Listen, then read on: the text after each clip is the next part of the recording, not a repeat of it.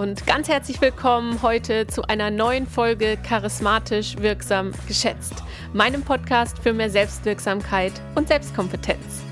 Ich bin Lisa Marie Stange und ich freue mich sehr, heute eine neue Folge mit dir teilen zu können. Und zwar eine Special-Folge, denn dieses hier ist das erste Interview, das ich für meinen Podcast geführt habe mit Neil Teisner. Und Neil ist Experte für Finding Flow. So heißt eines seiner Programme, die er anbietet. Neil macht ganz, ganz viel Körperarbeit, Körperwahrnehmungsarbeit und wir haben darüber gesprochen, was über die Arbeit mit dem Körper alles möglich ist. Also welche Potenziale man entdecken und entfalten, entfalten kann, ähm, was man über den Körper schulen kann. Sowas wie Mut, Selbstbewusstsein, auch ja, Frustrationstoleranz und natürlich auch ganz, ganz viel Freude. Ich habe Neil gefragt, ja, wann er das letzte Mal so richtig mutig war oder was er auch tut, wenn er selber seinen Flow vielleicht auch mal an einem Tag nicht findet. Und ja, er gibt super schöne Tipps, viele Inspirationen und ich freue mich sehr, dass du jetzt zuhörst und wünsche dir ganz viel Spaß dabei und freue mich sehr, wenn du auch für dich ein paar ganz tolle Gedanken und Inspirationen mitnehmen kannst. Also viel Freude damit, deine Lisa.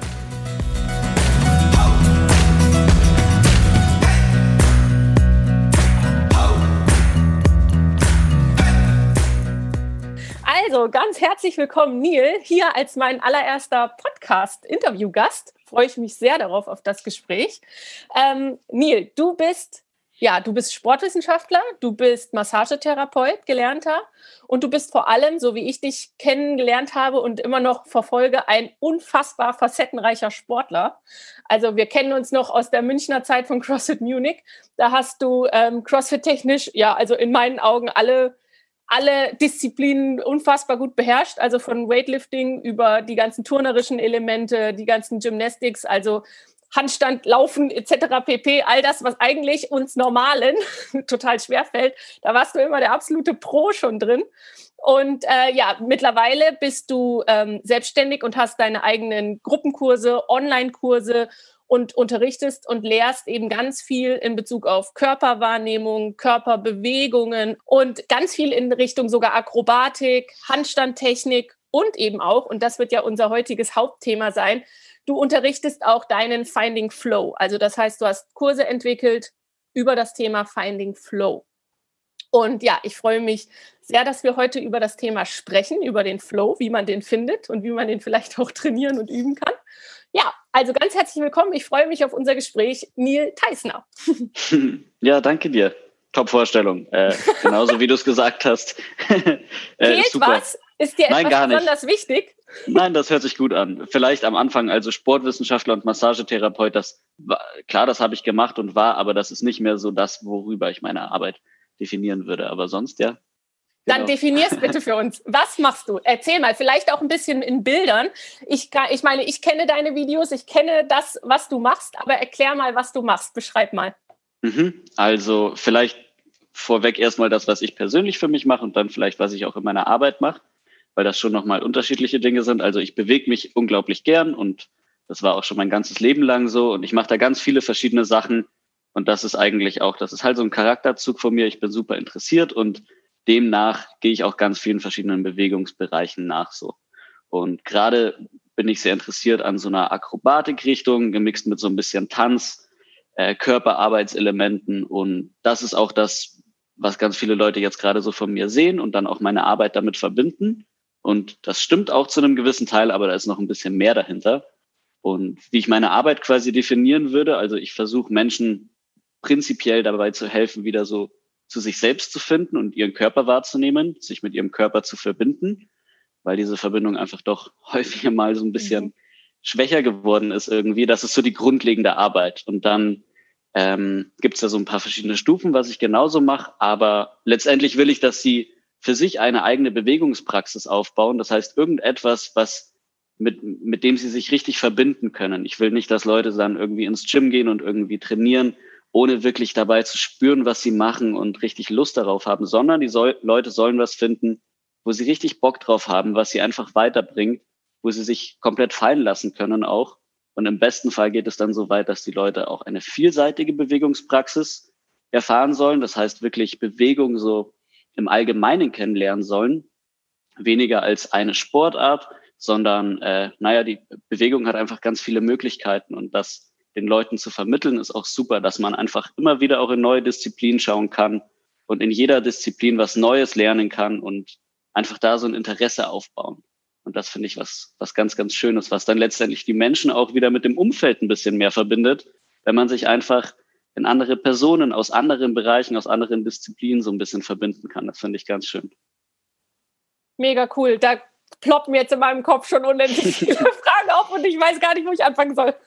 Aber du hast eben schon gesagt, da steckt auch mehr dahinter. Ähm, liege ich richtig, wenn ich sage, dass da ganz viel auch die mentale Ebene mit gemeint ist, die dadurch ähm, ja auch mit, ja, miterlebt wird und mit hm, trainiert, in Anführungsstrichen, ich meine das jetzt gar nicht so hart, wie wir es im Trainingsaspekt immer sehen, aber mit ja geübt wird, vielleicht auch auf die mentale Ebene positiv Einfluss zu nehmen? Auf jeden Fall. Ja, cool. Du schreibst ja auch auf deiner Homepage, dass du über die körperliche Ebene oder den Körper in seiner Resilienz und Intelligenz und ähm, in seiner Kraft und Geschmeidigkeit schulst, ne? Mhm. Ich glaube auch, dass das den Geist ebenfalls genauso schult, ne? Auch in seiner Geschmeidigkeit und in seiner Kraft auch, mentale Stärke und Resilienz. Ich bin ganz fest davon überzeugt, dass man über die körperliche Ebene da auch die geistige, mentale mitschult.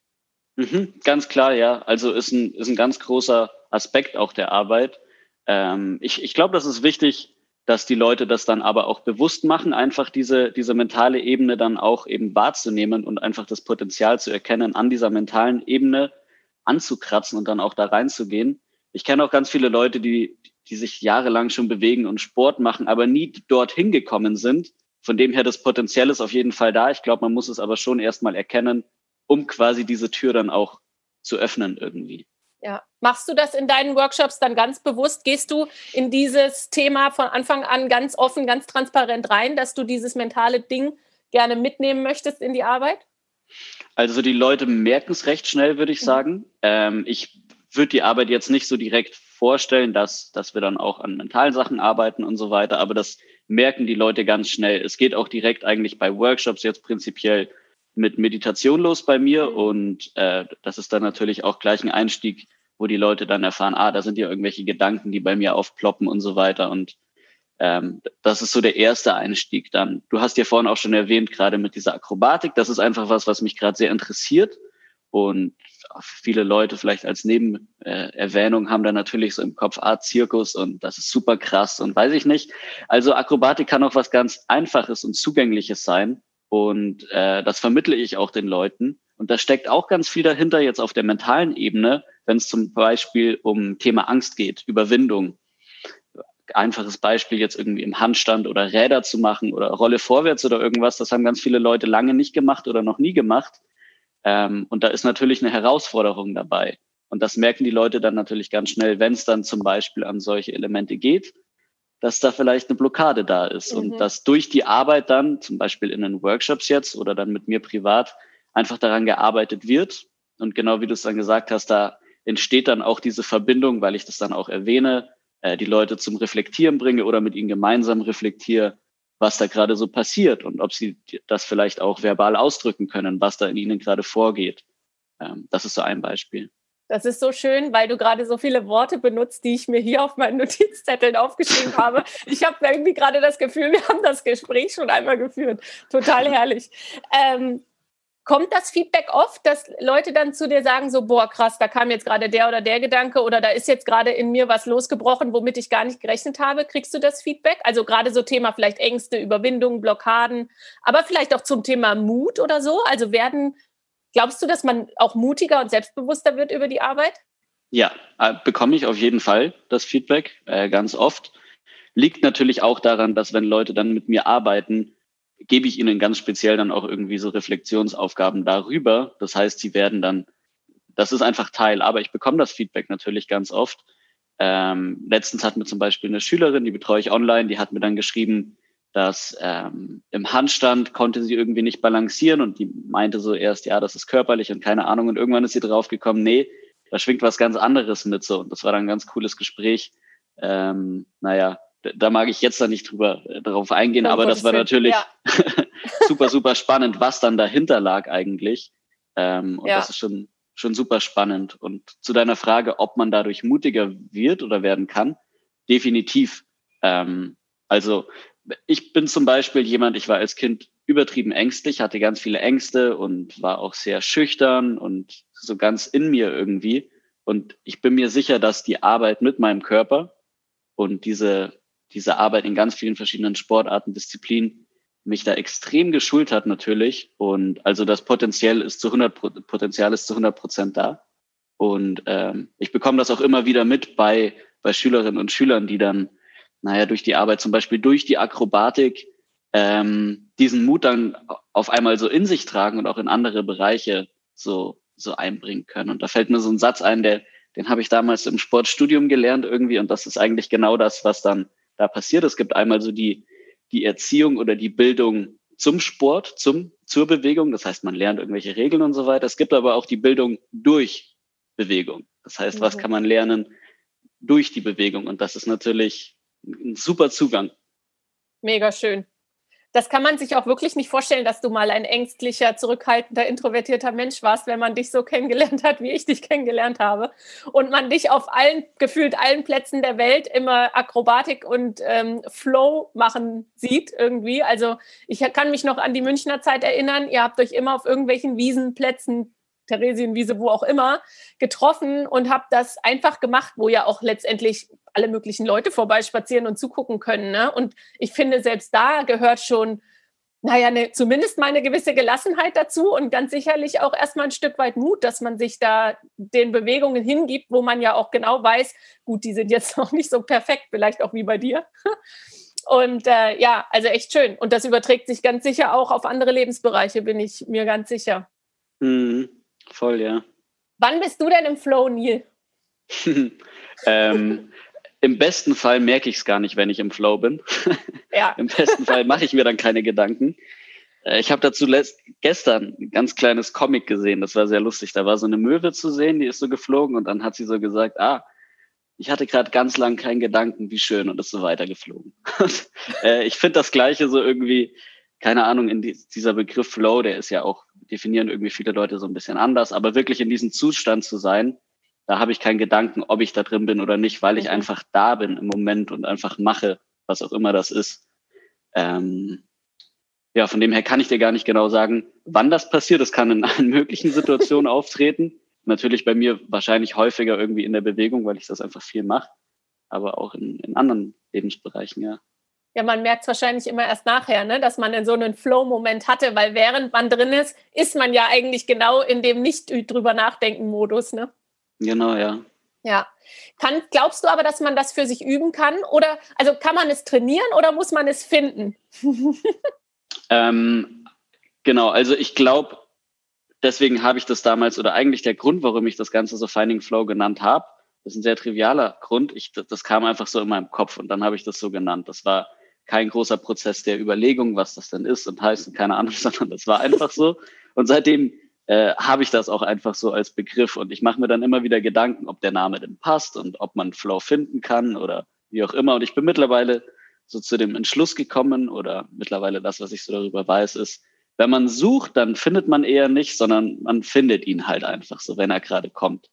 Und ähm, heißt aber nicht, dass man das auch üben kann. Also ich glaube, es gibt viele Möglichkeiten, ähm, naja, da einfach äh, irgendwie Zugang dazu zu finden. Äh, es gibt ja auch das, der, so der Begründer von, von Flow so als Begriff, ich hoffe, ich spreche seinen Namen richtig aus, Mi, Mihai Csikszentmihalyi oder so. Ähm, der hat da so ein Buch dazu geschrieben, damals, ich glaube 80er Jahre oder irgendwas. Und der beschreibt dann auch so ein paar Möglichkeiten, wie man denn da so reinfinden kann. Ähm, und eine Sache, die für mich so ganz wichtig war eigentlich, und ich versuche auch danach, oder was heißt, ich versuche, das ist eigentlich so ein Teil, wie ich, wie ich lebe, ähm, dass man Sachen aus, aus Gründen macht für sich, die für sich selbst sprechen. Er nennt das dann autotelische Gründe. Das heißt, wenn ich jetzt irgendwie Sport mache, dann mache ich das nicht, um irgendwas zu erreichen, sondern ich mache es, weil ich es gerne mache. Und ich mhm. finde, wenn man diese Einstellung im Leben in viele Bereiche irgendwie so finden kann, ähm, dann, dann ist das schon mal ein erster guter Schritt, diesen Flow zu finden dann irgendwie dabei, weil man einfach versucht, Sachen zu machen, die einen vielleicht davor nicht so gelegen sind oder ähm, die nicht so spannend waren, irgendwie was Spannendes zu finden, bis man dann irgendwann die Sachen einfach macht, weil man sie gerne macht. Und dann ist man da drin so. Schön. Mega gut. Darüber habe ich noch nie nachgedacht, dass man die Dinge gar nicht macht, um etwas zu erreichen, sondern, also noch nie so bewusst drüber nachgedacht, sondern der Sache wegen. Ne? Also weil die Sache einfach die Sache einen fröhlich und freudig macht. Ja, genau. Man sagt ja auch so schön, der Weg geht da entlang, wo die Freude ist. Ne? Und eigentlich, hm. wenn, man, ähm, wenn man diese Freude nicht spürt, weiß man schon, das ist eigentlich nicht der Weg. Also dann, und wahrscheinlich da, wo keine Freude ist, wo ich keinen, ja, was mich nicht irgendwie euphorisiert, kann man das sagen? Ja, ne? Ähm, ja. dann weiß man eigentlich schon, okay, da werde ich jetzt jedenfalls mal keinen Flow finden. Also das kann nicht der dauerhafte, glückliche Weg sein. Mhm. Ja, ja super. total schön. Ja, es ist ja auch, man denkt ja auch bei, also ich denke bei Flow immer an Kinder. Also dieses Beispiel, wenn Kinder spielen, werden die ja nicht müde. Also gut, die fallen am Abend irgendwann einfach um und sind K.O. von jetzt auf gleich. Aber die spielen ja, die spielen ja einfach unendlich, um Stunden, um Stunden, um Stunden und auch einfach des Spielens wegen, ne? Und nicht, weil sie mhm. damit irgendwas erreichen. Und das ist ja so eigentlich dieser kindliche Flow-Zustand, den wir Erwachsene halt total irgendwie vergessen haben. Ne? Einfach mal der Sache wegen irgendwas stundenlang machen, weil es einfach Spaß macht. Mhm, total, ja. Gerade eben dieser Aspekt des Spiels, das ist auch was, das ist in meiner Arbeit auch ein riesen, riesen Teil. Ähm, Spiel ist was so Essentielles und was wir Menschen einfach was uns auch zu Menschen macht irgendwie letztendlich. Und das ist was, das kann man genauso üben. Und da, da merke ich auch, dass viele Leute einfach so dieses Spielerische so ein bisschen äh, vergessen haben vielleicht. Ähm, mhm. Vielleicht haben sie es auch in der Kindheit nicht so, so wahrgenommen oder so, aber da, das kann man natürlich auch super üben durch irgendwie Spiele, die man alleine spielen kann, Partnerspiele, die man sich selbst dann ausdenkt. Und ähm, da, da kann man sich dann auch wunderbar drin verlieren natürlich, ja. Ja, das ist aber wahrscheinlich auch ein Riesenpunkt, sich dann mal wieder darauf einzulassen erstmal. Ne? Das, was du vorher auch gesagt hattest, dass man erstmal die Neugierde und das Interesse auch hat. Mhm. Und dass man sich, glaube ich, auch wieder mal traut, sich darauf einzulassen, selbst wenn man das vielleicht noch nicht beherrscht oder nicht perfekt ist. Ne? Oder und wenn es auch vielleicht gar keinen Grund hat. Und wir Erwachsenen brauchen ja immer so eine gewisse Logik oft. Ne? Also es muss irgendwie was bringen, es muss eine Logik haben.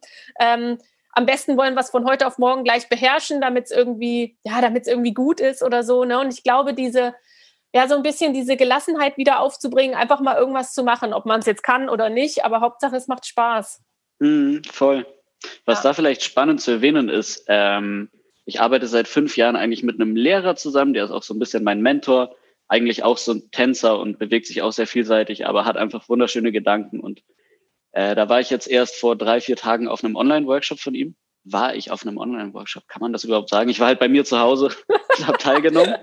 ähm, und Die er hat dann ganz Realität. genau. Und er hat einen ganz coolen ähm, Ansatz so gebracht oder gezeigt. Und zwar hieß der Workshop Interplay. Und da ging es quasi darum, dass man etwas üben kann durch Meditation oder durch Spiel. Und das, das beschreibt eigentlich ganz gut auch, wie naja, wie man irgendwelche Sachen lernen kann, jetzt so in, in der Bewegung. Wenn Leute irgendwie bei mir sind und irgendwie, weiß ich nicht, einen Handstand lernen wollen, dann gibt's halt so die Fraktion, die da sehr meditativ irgendwie rangeht und eher, ähm, naja, so ganz bewusst ist, so da muss ich jetzt hingehen und weiß ich nicht und äh, das muss doch angespannt sein und so weiter und so fort. Und das funktioniert, funktioniert natürlich für viele Menschen, aber teilweise auch nur bis zu einem gewissen, gewissen Grad. Wenn ich zum Beispiel was übe, dann versuche ich auch nicht nur diesen Ansatz reinzubringen, sondern auch den Ansatz des Spiels. Das heißt, durch spielerisches Üben irgendetwas zu lernen. Und das ist jetzt natürlich nicht nur in der Bewegung, sondern in allen möglichen anderen Aspekten kann man das genauso ansehen.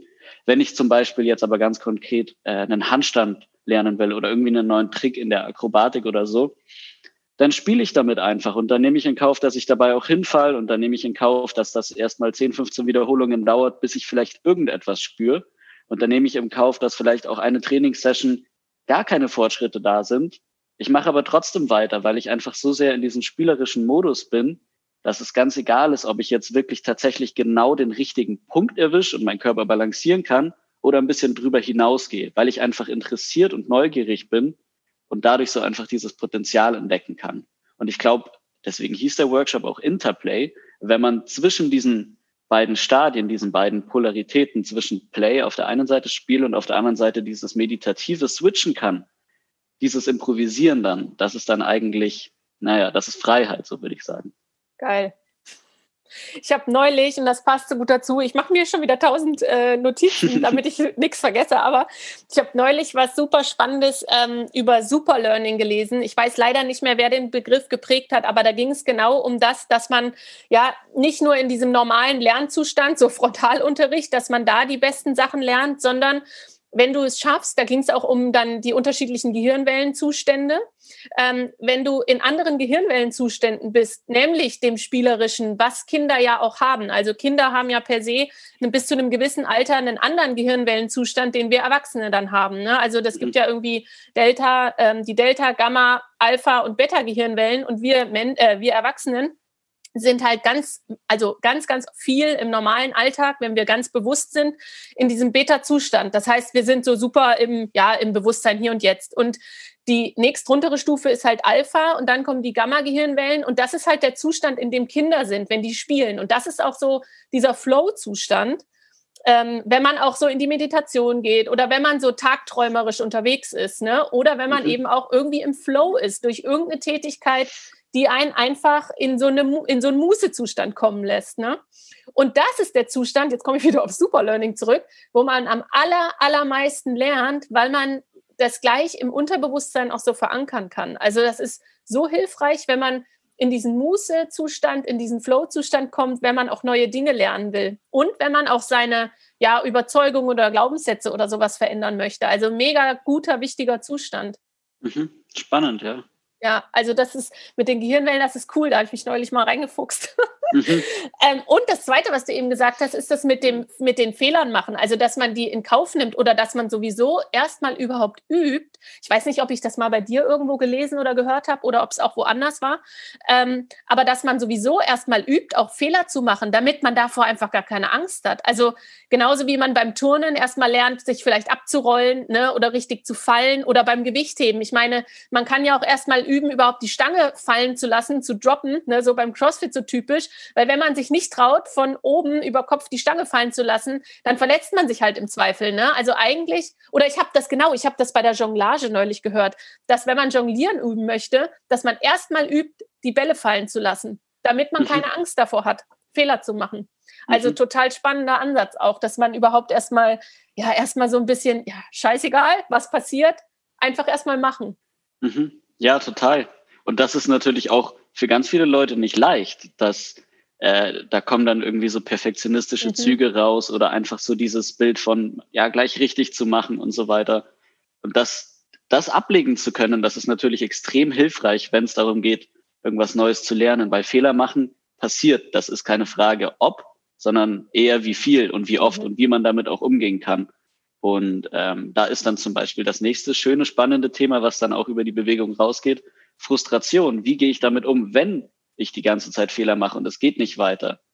Und dann, da, vorhin meintest du natürlich, ähm, irgendwie man dort, wo die Freude ist, ist der Weg irgendwie. Ich bin, ich bin aber auch der Meinung, dass wenn, wenn es mal nicht so ist und wenn mal irgendwie einfach Frustration da ist, dann ist da auch was zu lernen und da hinzugehen und einfach selbst dann zu sagen, okay, das ist jetzt einfach blöd, das macht keinen Spaß. Wie kann ich das ändern? Was kann ich da machen? Ähm, und das ist natürlich im Bewegungslernen dann so in der Arbeit, die ich mit den Leuten mache, extrem relevant. Und da kommen Leute immer wieder an Grenzen, gerade wenn es darum dann geht. Ähm, am Anfang ist es ja so, wenn man sich irgendwie einer neuen Sache hingibt, dann geht's meistens erstmal relativ schnell voran. Man macht coole Fortschritte und man merkt, ja, das geht aufwärts. Und irgendwann, wenn man dann vielleicht ein bisschen ambitionierter ist und über diesen Punkt rausgehen will, dass man es einfach nur macht, weil es Spaß macht und happy und so, wenn man dann aber wirklich irgendwie da so ein bisschen tiefer will, dann geht's los, dass Herausforderungen kommen. Und mit der Zeit werden die Herausforderungen größer.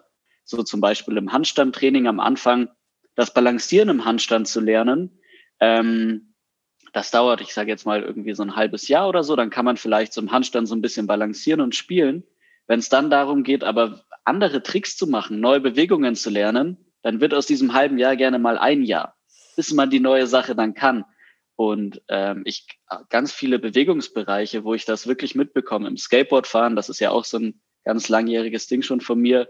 Da ist es dann auch wirklich so, da musst du dann einfach mal zwei, drei, vier, fünf Jahre üben, bis das läuft. Und das den Leuten dann auch zu vermitteln. Und das ist dann natürlich erstmal so, oh, so viel Zeit und weiß ich nicht. Diesen Prozess aber zu gehen, das ist schon was, was sehr, was sehr Schönes. Und da gehört natürlich dann unbedingt dazu, Frustration anzuerkennen, damit umgehen zu können, Fehler zu machen und äh, ja, daraus zu lernen und sich nicht davon stören zu lassen. Das ist cool. Vor allem, weil ich hatte gerade so dieses, ähm, dieses Bild, wenn man über etwas frustriert ist, dann ist man das ja nur, weil es einen irgendwie ärgert oder triggert. Also irgendwas ist ja da. Ich hätte es halt gerne anders so, ne? Also sonst, mhm. weil wenn es mir egal wäre, dann, ähm, dann ist auch okay, ne? Dann, aber dann ist es vielleicht auch nicht mein Weg, weil du das auch so gerade dieses, entweder ich bin in der puren Freude oder ich bin irgendwie frustriert. Aber das ist so wahrscheinlich genau diese Polarität, die es braucht, um, oder wenn eine Sache mir wichtig ist.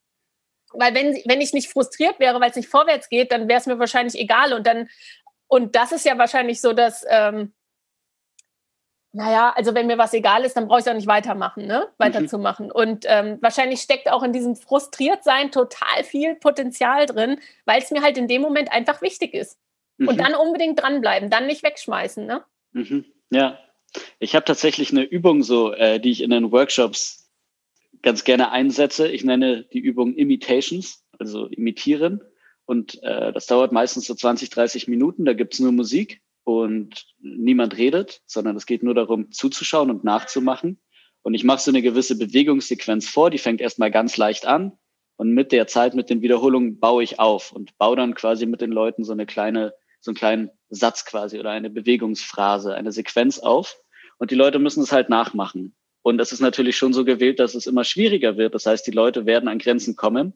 Und das ist genau halt so eine Übung, um den Leuten dann, naja, das mal so direkt vor dem Kopf zu halten. So, was passiert? Wie gehst du damit jetzt um? Was machst du? Und da ist ganz viel dahinter. Natürlich auf der einen Seite sieht man, wie man lernt und ähm, was für ein Lerntyp man ist. Auf der anderen Seite bekommt man auch mit, wie die anderen das machen und wie man das selbst macht. Das heißt, auf einmal kommen dann Vergleiche raus mhm. und so weiter und so fort. Und das ist super spannend. Da gibt es dann natürlich Leute, die sind dann total drinnen, super frustriert, mega emotional und andere lassen sich davon kaum beeindrucken so. Und weder das eine noch das andere ist vielleicht das das Bessere, sondern es ist halt beides, äh, naja, ein Zustand, der auftreten kann und man muss halt wissen, damit umzugehen. Ich bin zum Beispiel eher jemand tatsächlich in der Bewegung, wenn ich irgendwas Neues lernen will oder auch so insgesamt. Ich bin nicht so schnell frustriert, sondern ich bin eher an so einem Punkt, dass ich sage, ah ja, dann halt das nächste Mal. Das hört sich jetzt vielleicht eher erstmal ganz gut an, aber das kann auf der anderen Seite dann natürlich auch so sein, äh, dass ich dann das vor mir herschiebe, weil ich mir einfach denke, ja, das passt schon und, und so weiter. Und da musste ich dann für mich einfach lernen, mal so ein bisschen mehr Frustration aufzubauen, mich so ein bisschen mehr dort reinfallen zu lassen. Ähm, naja, um das andere mal so kennenzulernen. Also das ist ja wieder sehr spannend, was da. Mir würde das andere mal besser tun.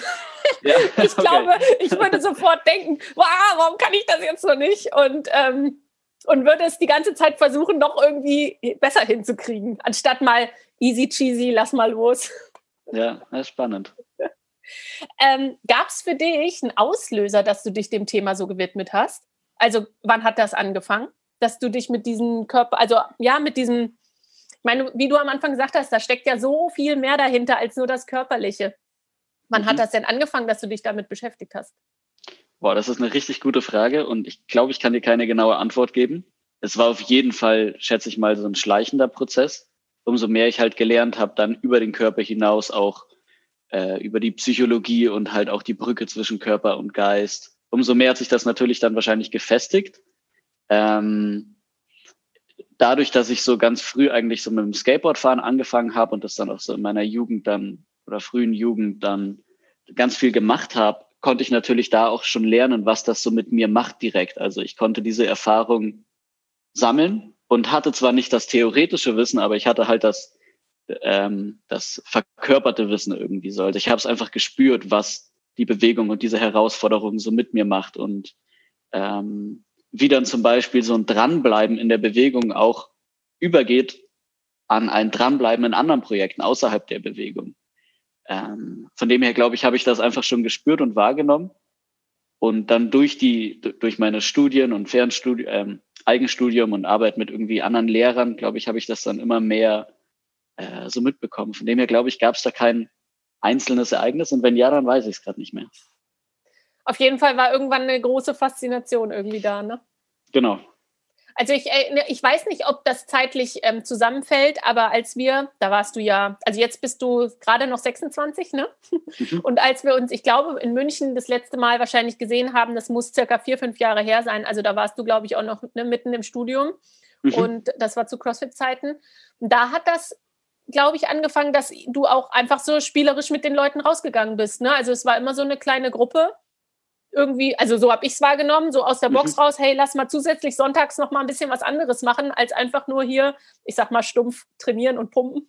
Mhm. Und ähm, ja, da hat sich das irgendwie, glaube ich, immer mehr und mehr entwickelt, oder? Mhm. Also CrossFit war da auf jeden Fall ein, ein cooles Labor, sage ich mal. Weil da waren einfach viele Leute und äh, naja, ich konnte da einfach Ideen auch ausprobieren und so weiter und habe das dann auch total gerne gemacht natürlich. Also ich weiß auch noch, dass dann ganz oft die Stunden, die dauern ja normalerweise eine Stunde oder vielleicht 90 Minuten und wir haben halt dann immer so zweieinhalb Stunden gemacht, weil weil es am Abend war die letzte Stunde und dann haben wir danach immer noch ja irgendwelche Spiele gemacht oder keine Ahnung und das war dann halt schon das war lustig, weil dann sind irgendwie noch andere Trainer, die schon längst fertig waren mit dem Unterricht am Abend, dann rübergekommen und wir hatten dann noch eine Kerze an und keine Ahnung. Äh, also das war dann, ja, es war ein richtig cooles Labor und die Leute hatten total Bock drauf, weil die halt auch gemerkt haben, ah, das ist irgendwie was anderes und äh, irgendwie spannend und keine Ahnung. Und äh, ja, da, das war auf jeden Fall, war eine coole Zeit. Ja, und ich erinnere mich noch, dass ich wirklich dachte, hey, das ist so ein junger Typ und der traut sich was irgendwie so, ne? Also ich dachte immer echt cool, der verlässt so diese ganz normalen Muster einfach mal, ne? Und macht einfach mal. Ich fand es super bewundernswert. Also Ja, weil das ist ja genau das, dass man den Rahmen einfach mal verlässt, dass man sich traut, egal ob es funktioniert oder nicht oder ohne es mhm. zu wissen. Allerdings, ja. Also fand ich sehr bewundernswert. Gibt es äh, Tage, an denen du sagst, boah, leck mich am Arsch, heute ist mit Flow hier nichts am Start? Also wo du selber nicht gelassen sein kannst, vielleicht mal? Ja. Oder gibt es das nicht mehr? Ach, natürlich, klar. Äh, und ich glaube auch nicht, dass Flow so der optimale oder erwischen, erwünschenswerte Zustand ist. Es ist ein schöner Zustand, aber ich richte mein Leben nicht darauf aus, dahin zu kommen, so, ja. sondern auf jeden Fall habe ich ganz viele Tage, oder was heißt ganz viele? Ich habe auf jeden Fall Tage, wo ich, äh, naja, wo ich einfach so ein bisschen mit mir zu kämpfen habe oder mit anderen Dingen zu kämpfen habe. Und gerade jetzt auch in der Zeit, äh, wir haben ja vor dem Gespräch gerade kurz schon geredet, ist einfach irgendwie eine bisschen schwere Situation und da kommen viele Themen, verschiedene Themen dann hoch und ähm, da dann so in diesen Flow zu finden oder andere Zustände irgendwie dann auch wahrzunehmen, ist dann natürlich eine Herausforderung. Aber es ist schon auch so, dass ich weiß oder so ein bisschen gelernt habe, dann diese Zustände auch zu verlassen. Also das sind dann auch ganz einfache Sachen, die bei mir dann tatsächlich helfen. Und das ist auch was Schönes eben. Du sprichst ja auch immer viel von Selbstkompetenz, ähm, mhm. dass man einfach weiß, wie man, wie man tickt und wann man ähm, irgendwas verändern kann und so weiter. Und ich merke zum Beispiel bei mir, wenn ich dann in so einem Tag bin, wo ich verkopft bin und äh, ja, irgendwelche Gefühle hochkommen, die eher nicht so schön sind, dann weiß ich auch, wie ich da vielleicht für einen kurzen Moment zumindest raus kann. Und bei mir ist mhm. auch so ein ganz Ding Umfeld wechseln in die Natur. Das ist bei mir so ein ganz, ganz, ganz wichtiges Ding, einfach in der Natur zu sein, die Geräusche da zu hören, die Gerüche und da, wenn ich mich dann da noch bewege oder so oder da einfach bin, das, das zieht mich schon raus. Ähm, heißt aber nicht, dass es dann, dass ich dann ein anderer Mensch bin, sondern das, das ist halt für den Moment dann einfach cool und, und ich weiß mir so ein bisschen zu helfen, ja. Cool. Hatte ich mir auch aufgeschrieben, ob du manchmal deine Orte extra wechselst. Hast dich schon beantwortet, die Frage. Ja.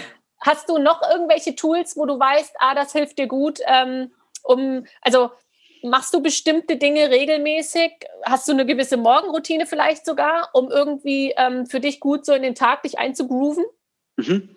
Also ja, ich bin aber, wie soll ich sagen, so ein bisschen wechselhaft in der Hinsicht, dass ich da auch immer wieder was anderes mache und ich bin eher nicht so der Typ, der so eine Routine hat und das dann super leicht einfach fahren kann, sondern mich zieht's dann schon immer wieder so ein bisschen zurück und ich muss dann aufpassen, dass ich das rechtzeitig erkenne ähm, und dann wieder zurück so in meine Routinen gehe, weil das tut mir natürlich auch mega gut.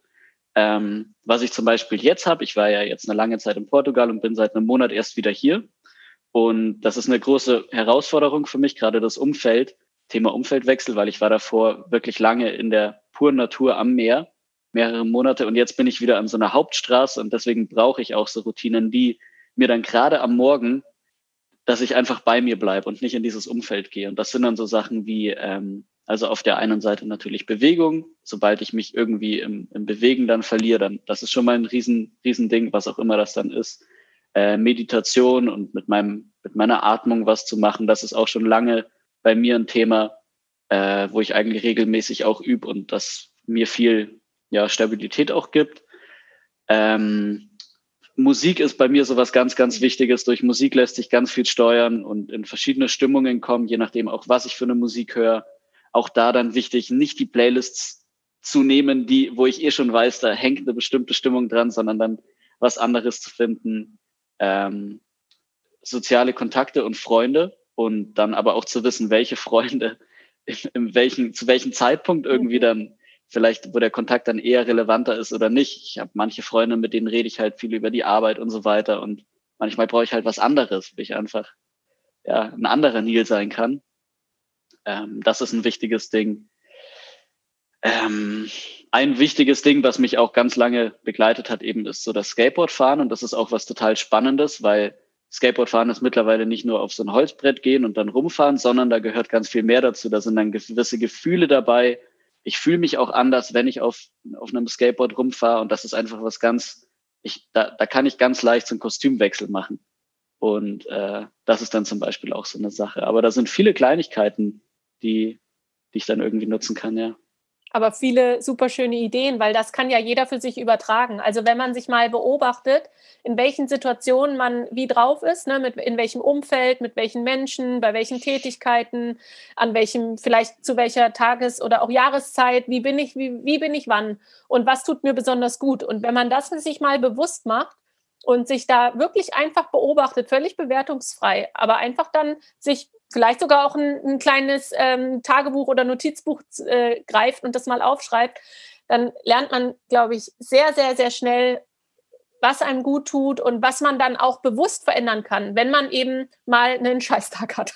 Und dann mhm. weiß ich genau, okay, ich weiß genau, die und die Menschen tun mir gut oder die und die auch vielleicht nicht.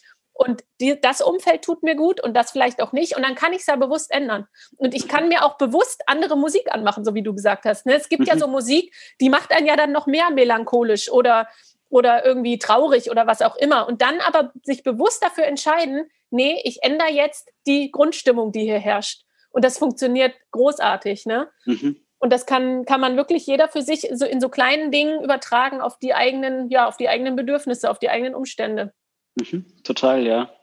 Was sind so oder gibt es so drei erste Tipps, die du jemandem mitgeben würdest oder die du in deinen ähm, Workshops, wenn du die startest? Was sind so Einsteiger-Tipps zum, mhm.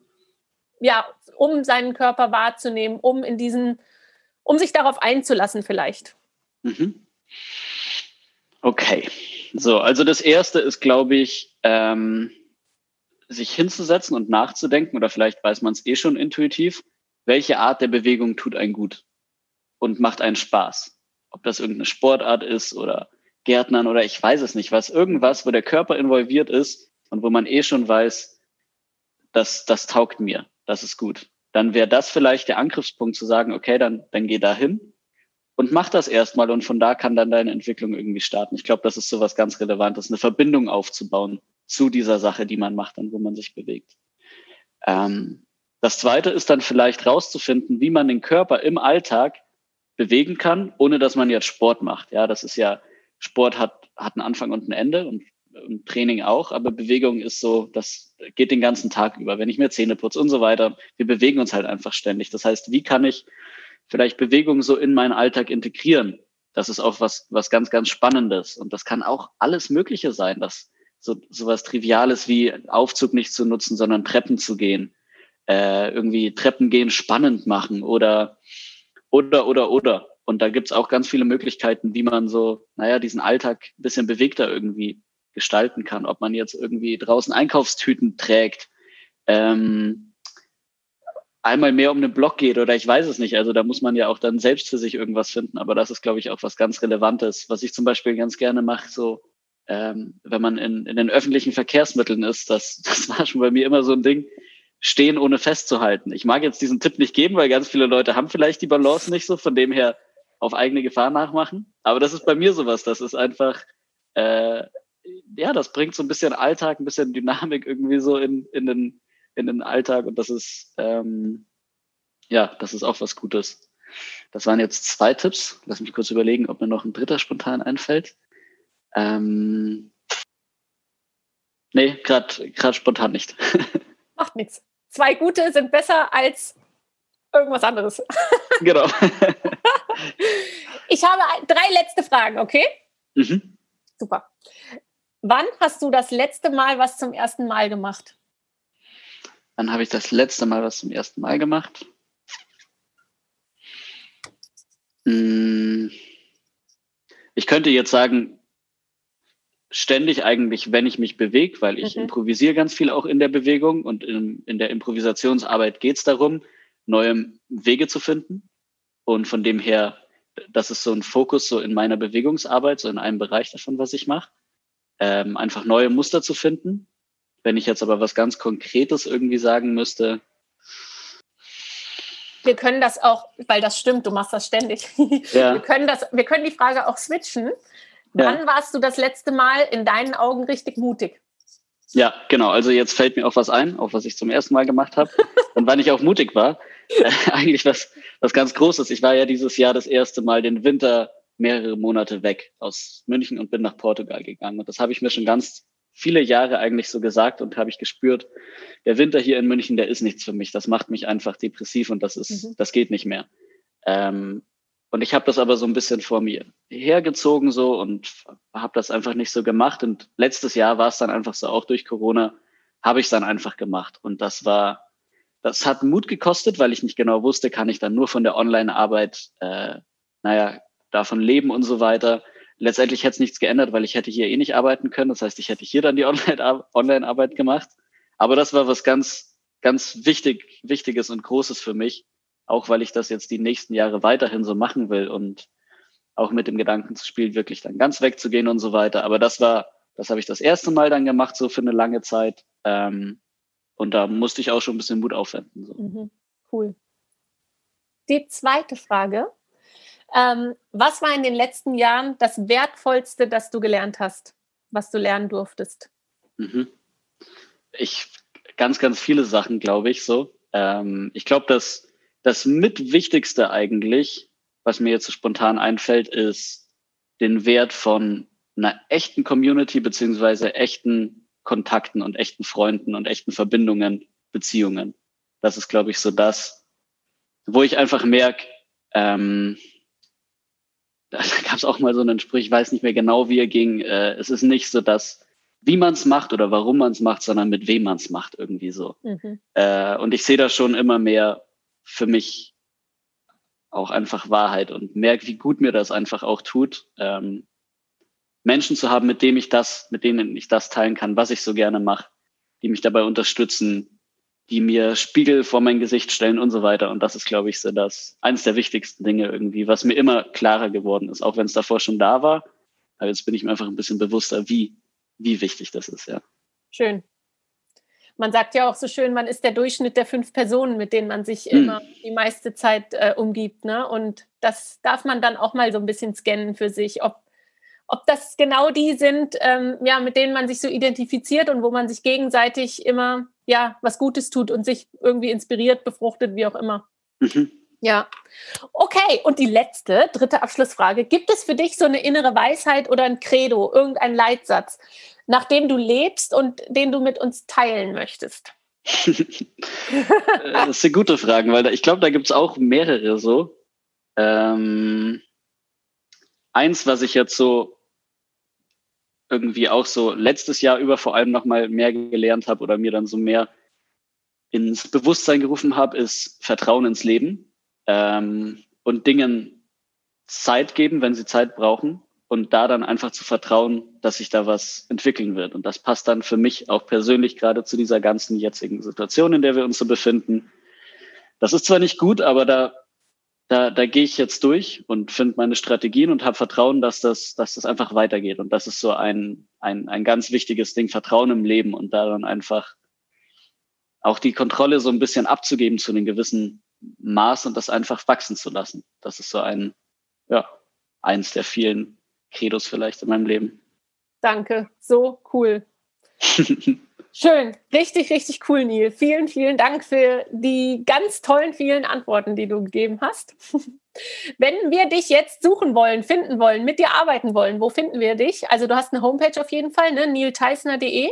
Mhm, genau. Instagram, glaube ich, finden wir ganz, ganz, ganz, ganz viele Videos von dir. Mhm. Da heißt du auch einfach Neil Teisner. Ne? Genau. Ich verlinke dich auch dann hier unter dem Podcast auf jeden Fall ähm, mit Homepage und allem drum und dran. Und was für Programme, also für wen sind deine Programme geeignet, wenn man mit dir arbeiten möchte? Was kann man machen alles? Mhm. Also man kann entweder halt sich dann irgendwie aussuchen, ob man so auf so ein Seminar oder Workshop von mir gehen will. Und da gibt es dann offene Workshops, die für, äh, für, für alle so zugänglich sind. Man braucht irgendwie, was ich so als Voraussetzung sehe, ist, man braucht ein Interesse an Bewegung in den Workshops. Das heißt, wenn da irgendwas da ist, dann herzlich willkommen. Dann kann man natürlich auch privat mit mir arbeiten, so äh, eins zu eins Training, Einzelunterricht, das ist auch eine Möglichkeit. Und dann habe ich ja, was vielleicht gerade in der jetzigen Zeit auch interessant ist oder dann für Menschen, die nicht in München wohnen, woanders sind, äh, viele Online-Programme, Online-Kurse, die sie machen können. Und da sind verschiedene Sachen. Auf der einen Seite sind es so sehr einsteigerfreundliche Programme, ähm, die heißen Know Thy Body. Da geht es darum, den Körper zu geschmeiden und ähm, einfach einen, einen stabilen, beweglichen Körper aufzubauen. Die sind ganz einfach und sehr zugänglich. Da braucht man nicht viel. Das ist so eine Möglichkeit. Dann habe ich auch Programme, die so ein bisschen spezifischer sind. Das heißt, wenn es darum geht, man möchte zum Beispiel einen Handstand lernen und was der Handstand so einem beibringen kann, da habe ich ein Programm mit einem Freund zusammen gemacht. Ähm, dann ein Beweglichkeitsprogramm rein für die Hüfte. Das ist einfach, wenn man merkt, ja, Unterkörperbeweglichkeit nicht so am Start und wo die meisten Leute eigentlich auf mich zukommen, weil das halt einfach auch gerade relevant ist. Und was ich selbst viel mache, sind diese Finding Flow Programme, wo es darum geht, ähm, den Körperisch eher spielerisch, den Körper eher spielerisch zu entdecken. Bodenelemente, das heißt ganz viel Arbeit mit in und am Boden, ähm, leichte Einsteiger-Akrobatik-Elemente, äh, Improvisationsarbeit, das heißt den Körper zu bewegen ohne Regeln. Das heißt, man kann einfach naja, freien Lauf quasi geben und, und, und frei tanzen. Das ist alles da so enthalten und da gibt's vier Programme, da kommen aber immer mehr dazu und die sind auch von, von den Basics bis ganz hoch dann fortgeschrittenere Sachen, wo auch wirklich Einsteiger dann einen, einen coolen Einstieg so in die Art, sich frei zu bewegen finden können. Richtig cool. Also von meiner Seite aus absolute Herzens Herzensempfehlung, bei dir vorbeizuschauen. Also du bist, also warst es früher schon und jetzt durch das Gespräch ist es nochmal so bestätigt, was für ein inspirierender, ähm, cooler Mensch du bist. Also vielen, vielen Dank für deine ganzen Inspirationen hier. Und ja, also auf jeden Fall rüber switchen zu Neil auf die Homepage, auf Instagram, wohin auch immer. YouTube findet man dich ja auch ganz viel mit all deinen Videos. Also schaut euch das auf jeden Fall bei Neil alles mal an. Neil, ich danke dir ganz, ganz herzlich ähm, für das Gespräch. Und ich hoffe, wir sehen uns ja vielleicht auch mal in Real Life wieder. Spätestens, wenn du in Portugal bist, komme ich dich besuchen. Sehr gut. Ich habe das auch beobachtet, als du da warst, mit ähm, das ist auch so eine so eine geile Location mit Trainingsmöglichkeiten und so, ne? Mhm. Ähm, ja, also wenn der nächste Workshop von dir da stattfindet, dann bin ich auf der Anmeldeliste. Sehr gut. Ja, ja cool. cool. Also Neil, ganz, ganz herzlichen Dank und ich hoffe, wir sehen oder hören uns bald. Ja, sehr gerne. Danke dir.